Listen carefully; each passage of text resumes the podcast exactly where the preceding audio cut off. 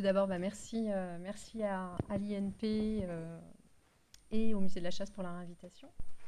Euh, comme on a pu déjà le voir avec Cyril Brett, la présence d'animaux vivants dans l'art contemporain n'est pas vraiment neuve. Dès les années 60, des artistes comme Yanis Kounelis ou Joseph Beuys l'expérimentent. On note clairement cependant depuis les années 2000 une augmentation du nombre d'œuvres mettant en scène l'animal, bousculant ainsi les traditionnelles présentations et nos pratiques euh, au niveau des musées. Donc au regard de mon expérience d'installation de quatre œuvres, une historique et trois récentes impliquant des animaux vivants, qui ont été présentées au musée des beaux-arts pour la plus ancienne, euh, devenue musée d'art depuis 2017, je vais vous présenter les différentes étapes de leur mise en place, les questionnements suscités par ces nouvelles formes d'exposition et la nécessaire adaptabilité des équipes. Donc tout d'abord, un petit, euh, une petite présentation des œuvres. Ah, je suis désolée, là, il y a un petit décalage au niveau du PowerPoint. Euh, donc la, première expérience qu'on a eue euh, au musée, ça a été avec une œuvre connue, assez connue de, Marcel Broters, qui s'appelle Le perroquet, ne dites pas que je ne l'ai pas dit. Une œuvre qu'il a conçue en 1974, qui avait été présentée à la White White Space Galerie d'Anvers, et qui consiste en la présentation d'un perroquet vivant dans une cage entouré de deux palmiers avec un magnétophone disposé sur une table et qui diffuse l'enregistrement du poème dit par Marcel Broters sur différentes euh, intonations. Moi je dis, moi je dis. Euh, donc cette, euh, cette œuvre était dans le cadre de l'exposition L'action restreinte, qui était une exposition en fait sur l'influence de Mallarmé sur les arts. Et euh, donc, admirateur de Mallarmé, Broters s'interroge ici sur les rapports entre l'image et sa représentation, entre l'original et sa copie, entre la fiction et le réel. Donc, euh, le perroquet requis pour cette installation, c'est une œuvre euh, qu'on avait empruntée à un collectionneur privé. et donc, comme l'expliquait Cyril Brett, on avait un protocole, mais on n'avait pas le perroquet. Donc, euh, quand on a emprunté l'œuvre, il était bien indiqué qu'il fallait euh, bah, acheter, le perroquet pour que l'œuvre puisse, euh, fonctionner. donc, bah, en tant que musée d'art, enfin des beaux-arts, introduire le vivant dans nos espaces d'exposition, c'était déjà quelque chose qui était nouveau. Euh, mais qui plus est, euh, acheter un perroquet, euh, bah, c'était pas vraiment quelque chose. Enfin, acheter des animaux en général, hein, pour les musées des beaux-arts, c'est pas quelque chose qu'on faisait fréquemment. Donc, ça a été aussi une petite démarche au niveau administratif à réaliser pour pouvoir, bah, justifier de cet achat. ça, je vais, revenir dessus après. Voilà. Donc, euh, ce perroquet gris du Gabon à queue rouge, hein, parce que c'était très spécifique aussi au niveau, euh, au niveau du, euh, du, comment dire, du, protocole, a été un des éléments apportés du coup à l'installation. et donc l'un des objectifs aussi de, cette, de, cette, installation, c'est qu'au bout d'un moment, à force d'entendre ce poème, enfin ces phrases répétées, le perroquet euh, répète lui aussi les phrases, hein, puisque le perroquet gris du Gabon est notamment connu euh, euh, parler. Un petit, aussi, un, petit détail sur cette, sur cette œuvre-là. Nous, on l'a exposée en 2005. En 2002, il avait été question de son acquisition par le Musée d'art moderne de la ville de Paris. et ça avait fait polémique à l'époque au Conseil de Paris, parce que évidemment le collectionneur qui vendait l'œuvre euh, vendait juste la cage et, euh, et, la table. Et donc, du coup, euh, bah, les, élus de l'opposition avaient, avaient, voté contre en disant qu'ils s'opposaient parce qu'il y avait un, ils s'interrogeaient sur le bien fondé de cette, de, cette de cette œuvre, en fait, qui était éphémère, puisque le perroquet n'était pas toujours présent. comme on dit, bah, on ne les conserve pas, les perroquets, hein, dans les réserves. On réactive l'œuvre régulièrement donc, en en achetant à nouveau. Il y avait aussi la SPA, la Fondation Brigitte Bardot, qui s'était euh, opposée. Euh, donc au bout du compte, en fait, malgré, euh, malgré l'intérêt donné par la ville et l'accord des, élus de l'époque hein, et de Christophe Girard, qui était l'élu de la, culture, l'œuvre n'a pas été acquise. Parce qu'il y avait trop, trop de polémiques autour. Voilà. Et donc nous, trois ans plus tard, on la présente à Nantes. C'était toujours entre les mains d'un collectionneur particulier. Euh, on avait un petit peu peur au départ que renaisse la polémique euh, quand on a réactivé l'œuvre. Il y a eu quelques échos au départ au niveau de l'inauguration de l'exposition, mais ce n'est pas quelque chose qui a été repris par la presse. Donc, à ce niveau-là, ça a été assez, calme. Donc voilà pour la première, expérience. Deuxième expérience avec du vivant, l'exposition Curiositas en 2014, une exposition euh, dont le couple d'artistes Anne et Patrick Poirier était, euh, était commissaire. En fait, c'était pendant la fermeture du musée des Beaux-Arts. Tous les étés, on organisait un parcours itinérant euh, dans la ville de Nantes. Donc, dans différents lieux, en fait, on intervenait par des petites, petites expositions.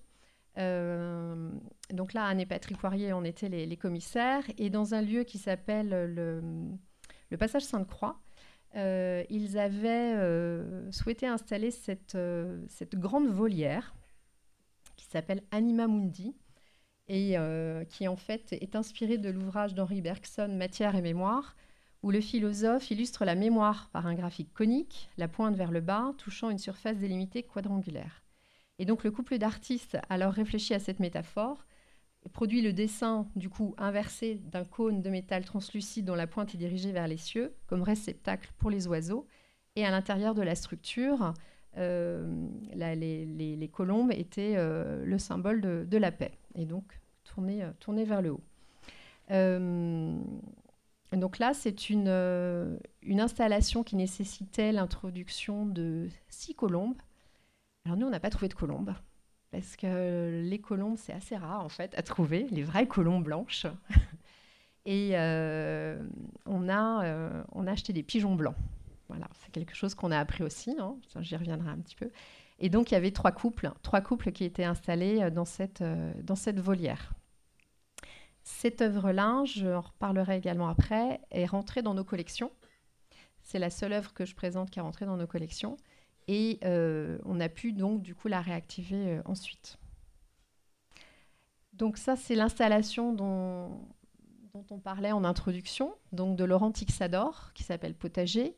Une installation qui a été créée en 2018 sur le parvis euh, du musée.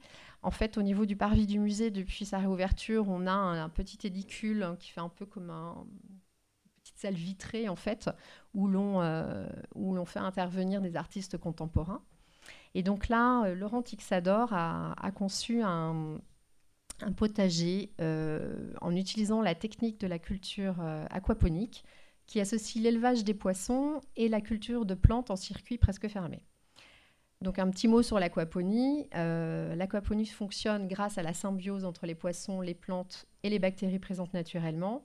Donc les déjections des poissons vont alimenter, enfin vont nourrir les plantes vont être assimilés par les plantes, qui à leur tour vont purifier l'eau. Donc c'est un, cycle euh, continu. Et donc dans ces conditions-là, les plantes poussent plus vite et sont naturellement plus belles à voir au bout d'un moment. Donc là, la structure était entièrement fabriquée euh, avec des matériaux recyclés. C'était aussi hein, dans le concept de, Laurent Tixador. On avait fait un partenariat avec le service des espaces verts de la ville de Nantes pour récupérer le bois. Et euh, il avait récupéré deux grandes baignoires, euh, qu'on ne voit pas, pas forcément en bas au niveau de la, photo, en fait, deux grandes baignoires euh, qui, euh, qui, ont servi de bassin, en fait, pour les, poissons. Et dans ces deux grandes baignoires, il a, il a fait deux grands hublots au travers desquels, en fait, on pouvait voir les poissons. Donc là, on a introduit 30 poissons rouges pour, pour les besoins de, l'installation et que le système aquaponique euh, fonctionne. Cette installation a été euh, aussi l'occasion de réaliser un workshop avec euh, des étudiants de l'école d'architecture et de l'école des beaux-arts de Nantes-Saint-Nazaire. Et donc, en fait, on a, on a fait le, montage pendant trois semaines sur le, sur le parvis. Voilà pour la troisième. Et donc, la dernière en date, qui a été ouverte en septembre 2018 jusqu'en janvier 2019, une exposition d'Aki Nomata, qui est une artiste japonaise, et qui mettait là en scène des Bernard l'Ermite. Euh, donc le titre de son exposition, c'était Why not hand over a shelter to hermit crabs? Donc pourquoi ne pas offrir un abri au Bernard l'Ermite? Euh, Puisque dans son, euh, dans son discours, en fait, l'artiste veut proposer au Bernard l'Ermite euh, qui sont en fait des, euh, animaux qui migrent régulièrement euh, d'une coquille à l'autre au fur et à mesure de leur croissance. En fait, ils vont rechercher à chaque fois un, oui, un refuge pour, pour se protéger. Donc elle leur proposait des, de nouveaux refuges qu'elle avait elle-même conçus. et ces refuges, en fait, représentent des villes symboliques, puisque il, faut, dans son concept, il faut que la, la, ville soit reconnaissable immédiatement au niveau de la petite carapace qu'elle crée en 3D. Donc on avait Warzazat, on avait New York, on avait Honfleur, et euh, les, les, les, les, petites coquilles, comme vous le voyez sur la deuxième photo, étaient proposées à l'intérieur de l'aquarium du Bernard l'Ermite, qui, bah, s'il se sentait bien, s'il grossissait, allait migrer vers, euh, vers son nouvel habitat. Donc, dans l'espace d'exposition, on avait trois aquariums euh, qui accueillaient trois, trois Bernard l'Ermite, un Bernard l'Ermite par aquarium.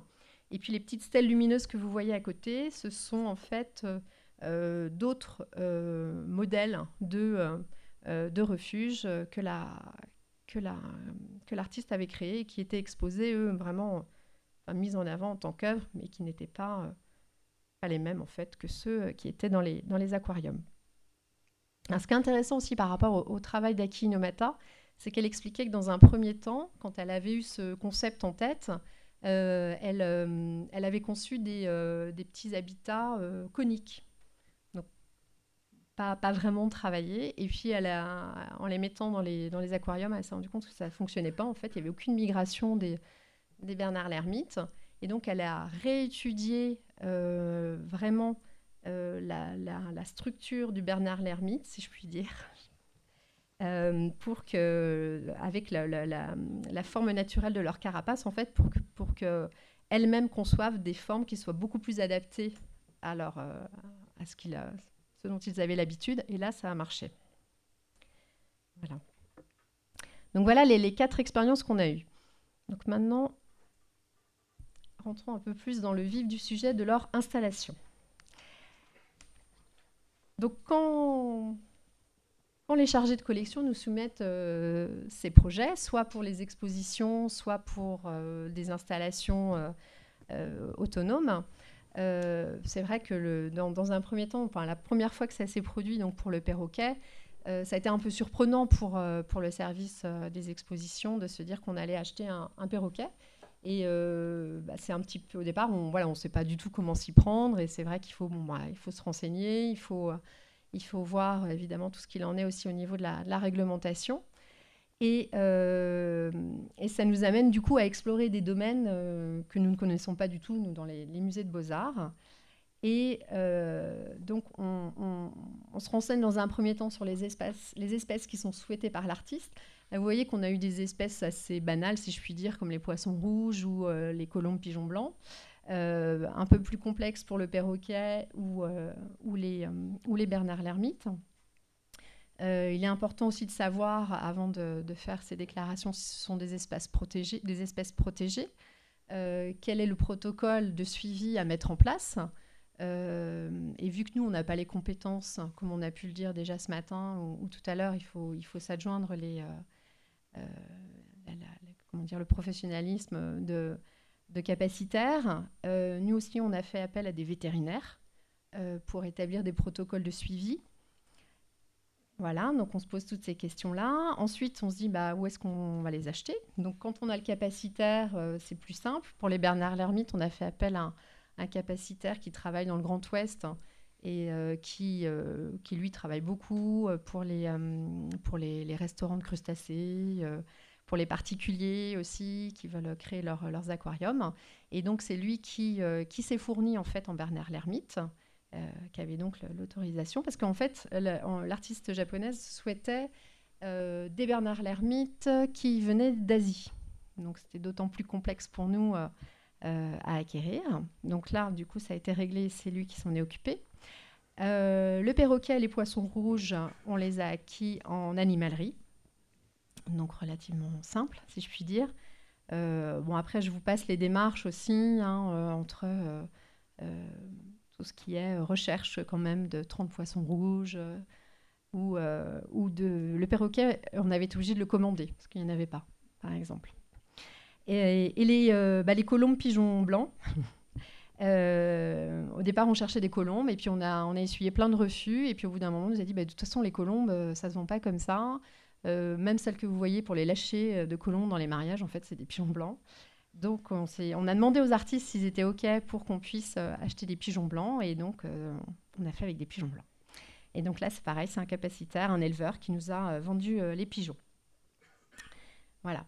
Euh, donc une fois que l'acquisition de l'animal est, acquise, donc on, recueille vraiment tous les conseils des vétérinaires, des vétérinaires, des éleveurs pour concevoir le suivi sanitaire avec eux et voir aussi en interne qui peut s'en occuper parce que comme euh, on, l'a dit, nous, on n'est pas du tout euh, habilité euh, à s'occuper de Bernard l'ermite, à, savoir si le poisson rouge, il se porte bien et, et, si les colombes, c'est pareil, elles n'ont pas pris un coup de chaud. Enfin voilà. Donc en fait, on, avait des, fiches de, suivi établies par les vétérinaires avec les, observations à, réaliser, par exemple, pour vous donner un ordre d'idée au niveau, euh, au niveau des, euh, des, poissons rouges, ils nous demandaient euh, de, de, regarder si, si ils avaient des, des mouvements réguliers, s'ils ne s'agglutinaient pas à proximité de l'entrée de l'eau, s'ils nageaient pas en surface, s'ils n'étaient pas devenus anorexiques, s'ils maigrissaient pas. Donc voilà. Donc on, on apprend à observer aussi. Euh, on, forme aussi le personnel parce qu'au niveau du musée, donc nous on est deux régisseurs. moi je suis à, mi-temps sur la partie régie, j'ai une adjointe à temps complet sur la partie régie.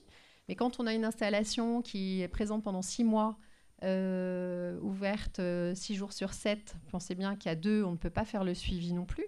Donc on a formé aussi des gens de l'équipe technique à faire le suivi. Mais ces personnes de l'équipe technique ne travaillent pas le week-end. Donc, on a inclus dans la boucle, notamment pour tout ce qui était alimentation et observation, là je pense plus particulièrement aux poissons, euh, le personnel d'accueil. Il y a eu quelques réticences au début euh, de la part de leurs responsables, qui nous a bien fait comprendre que bah, les responsables de l'accueil n'étaient pas habilités à surveiller et à donner à manger aux poissons. voilà, en faisant preuve de diplomatie, en expliquant que c'était pas très compliqué, que bah, on n'allait pas laisser mourir non plus les poissons. et puis bon, en faisant intervenir euh, parfois aussi la direction pour euh, argumenter un petit peu plus. On a inclus dans l'équipe euh, des personnes qui venaient nourrir deux fois par jour, hein, c'était deux fois par jour les poissons, l'équipe d'accueil pour les week-ends. pour les poissons, on faisait aussi des relevés de pH, on faisait aussi, on prenait la température de l'eau également. Et tout ça, en fait, au niveau de la région, on a conçu un tableau où euh, chaque personne qui venait euh, indiquait bah, son heure de passage, euh, la température de l'eau et, le taux de pH. Voilà. donc très important ça au niveau de la, sensibilisation des équipes pour les inclure aussi dans, le projet. et une fois donc du coup qu'on a, qu'on a établi le protocole de maintenance, et euh, qu'on a bien tout cadré. Avant évidemment la, réelle euh, production de l'œuvre et son installation, il faut faire la, déclaration en, préfecture. Donc ça, je vais, y revenir rapidement parce qu'on l'a déjà évoqué. Euh, juste pour dire que bah, la, réception est, assez différente selon le type d'animal que vous présentez en fait. Que je pour avoir un petit peu de recul maintenant hein, sur, euh, sur, euh, sur ce type de déclaration qu'on fait. Alors moi, j'ai jamais rempli, euh, comme les collègues de Lyon, un dossier de 130 pages. On m'a jamais demandé ça. Je pense qu'à Lyon, il y avait l'aspect animaux dangereux qui était peut-être un peu plus...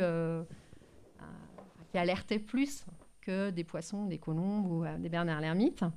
Donc nous, on nous a juste demandé de faire une déclaration en expliquant bah, voilà, comment on mettait l'œuvre en, euh, comment, voilà, comment, comment la, maintenance était organisée, quels étaient les contacts de professionnels euh, qu'on avait. Ils ont vérifié évidemment les agréments des vétérinaires, ils ont vérifié les, les agréments des capacitaires. Euh, en nous expliquant aussi si le certificat de capacité était nécessaire ou pas. Par exemple, pour, pour le, pigeon blanc, il n'y avait pas besoin, alors je ne sais pas ce qu'il en est maintenant, mais en 2014, il n'y avait pas besoin de certificat de capacité. Voilà, donc on a, eu pour cette exposition-là juste à faire une déclaration au préalable. Euh, et euh, donc à chaque fois, nous, on a été dans cette démarche de faire la déclaration à, la DDP. Euh, et bah, il y a une fois, on n'a eu aucun retour. pour le potager de Laurentic Sador. Ma collègue qui s'en occupait a fait plein de relances. Et on n'a jamais eu l'autorisation préfectorale parce qu'on n'a on jamais eu quelqu'un qui nous a répondu. Voilà. Voilà, ça ne les intéressait pas, je pense. Voilà. Mais bon, nous, on avait fait la démarche, on était couverts. Il n'y avait pas besoin, ouais. ils auraient pu nous le dire. Au moins. voilà. Euh, donc voilà. Euh, après, un petit mot aussi sur euh, tout ce qui est euh, protocole de, de, mise en œuvre, enfin d'introduction de, des animaux dans, le, dans les aquariums en l'occurrence. là, vous voyez sur la photo, quand on a installé les Bernard l'ermite dans, le, dans leurs aquariums, donc c'est pareil, là c'est le capacitaire qui a fait, qui a fait la manœuvre, parce que nous, on ne voulait surtout pas surtout pas y toucher. Et euh, c'était important aussi que ce soit lui parce que les Bernard l'ermite, il faut faire attention quand on les introduit pour pas qu'il y ait de, l'air qui reste bloqué au niveau de la coquille, et des bulles d'air en fait, et il pourrait euh, ne plus avoir, euh, enfin s'asphyxier. Voilà, et en dessous on voit quand on a introduit les, les petits poissons rouges aussi. Voilà, c'était beaucoup plus simple. Voilà, et pour certaines présentations, il a aussi fallu anticiper l'introduction de la euh, des animaux, parce que par exemple, je pense à, l'œuvre d'Aki Nomata, il fallait, euh, l'artiste souhaitait que certains animaux aient déjà migré euh, d'habitat avant l'inauguration, pour qu'au moment de l'inauguration, on n'ait pas juste l'animal avec sa coquille d'origine. donc, on a introduit les. On a acclimaté, c'est vraiment ça, de l'acclimatation on a acclimaté les animaux une semaine avant l'inauguration. Euh, et le jour de l'inauguration, il y en avait un sur trois qui avait migré. Il y en a un qui a migré très rapidement parce qu'il était très à l'étroit dans sa coquille naturelle. Mais les autres ont mis un, petit peu plus de temps. Euh, dans l'exposition, ce qu'on ne voit pas ici sur la vue de l'exposition que je vous ai montré, c'est qu'à l'entrée de l'exposition, il y avait également une vidéo de l'artiste qui montrait justement le changement de, de coquille d'un Bernard l'Ermite. Donc euh, ça, permettait aussi d'illustrer euh, le propos de l'exposition. Mais à terme, ils ont tous migré quand même. Voilà, donc euh, on a parlé de tout ce qui était protocole et quelque chose aussi vraiment anticipé avant, avant l'ouverture de l'exposition, c'est tout ce qui est communiqué et renseigné c'est vrai que bah, exposer du vivant dans un musée, c'est pas, enfin dans un musée des beaux arts, c'est pas quelque chose d'habituel. Donc il y a forcément des interrogations du public aussi. Donc nous, on a fait une grosse démarche aussi vers les personnes de l'accueil, accueil et surveillance. À Nantes, on a une équipe d'accueil médiation euh, qui, où il y a une, 18 personnes, qui sont vraiment des personnes qui sont soit à l'accueil, soit euh, à des endroits stratégiques du musée et qui orientent les personnes. Et on a une équipe aussi euh, de surveillants euh, qui sont externes au musée, en fait.